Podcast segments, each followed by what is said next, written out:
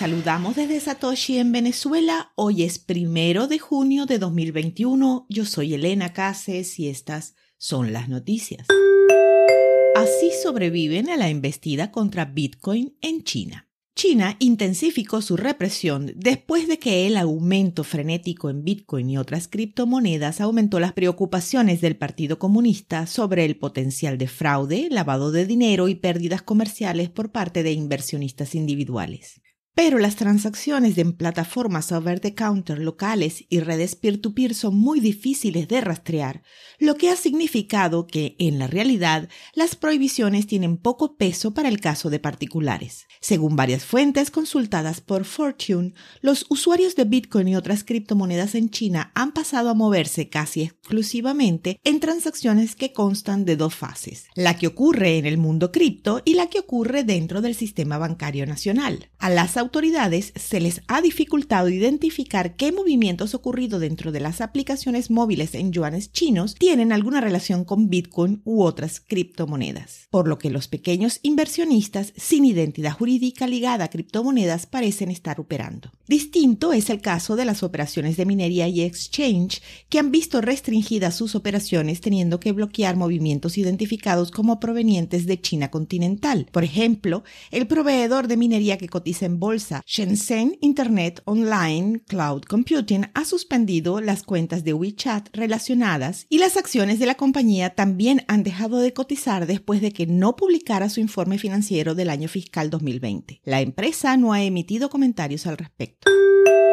La conferencia Bitcoin 2021 de Miami espera una asistencia de 50.000 personas. La conferencia Bitcoin 2021 en Miami ha sido promocionada como el evento Bitcoin más grande en la historia cripto y los organizadores esperan una gran participación. El evento se llevará a cabo durante tres días a partir del 4 o 5 de junio en el Centro de Conversiones Mana en el vecindario de Winwood. Las criptopersonalidades programadas para asistir incluyen al ex congresista Ron Paul, el director ejecutivo de MicroStrategy Michael Saylor, la senadora pro cripto Cynthia Lumins de Wyoming, el cofundador de Square, Jack Dorsey, y el criptógrafo Nick Szabo, entre otros. Los organizadores informaron en el sitio oficial que, además de mudar la sede desde Los Ángeles por un problema de espacio, habían retrasado un poco el inicio para, y cito, permitir suficiente tiempo para que pase la segunda ola de COVID-19 y para que se lleve a cabo el lanzamiento de la vacuna el Banco de la Reserva de la India puso orden en el despelote. Después de que el Banco Central aclaró que los bancos y otras entidades no pueden usar su orden del 2018 en monedas virtuales para advertir a sus clientes, la calma volvió a los inversionistas de Bitcoin, Dogecoin y otras criptomonedas populares. La institución puntualizó que su orden fue anulada por la Corte Suprema y no puede ser citada por los bancos. La declaración se produjo en respuesta a las advertencias emitidas por los bancos a sus clientes pidiendo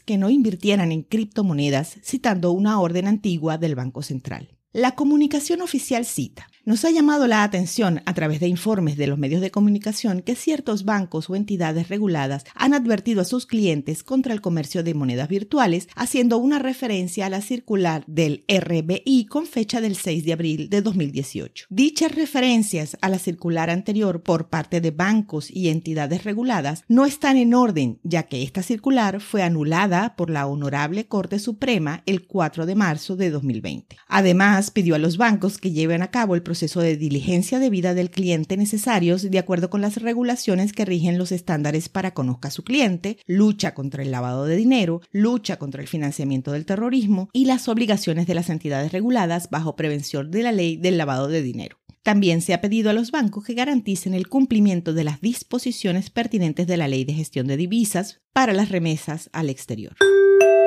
Alianza Coinbase, Apple y Google. Coinbase Global lanzó una alianza con Apple y Google este primero de junio que permitirá a los usuarios agregar tarjetas de sus cuentas a las aplicaciones de pago administradas por los dos gigantes tecnológicos. La tarjeta Coinbase, agregada a las billeteras, se puede usar para comprar bienes cotidianos con monedas digitales, dijo el mayor exchange de Estados Unidos en una publicación oficial. La compañía convertirá automáticamente cualquier criptomoneda a dólares estadounidenses y transferirá los fondos a la tarjeta Coinbase para ser usados en compras y retiros en cajeros automáticos.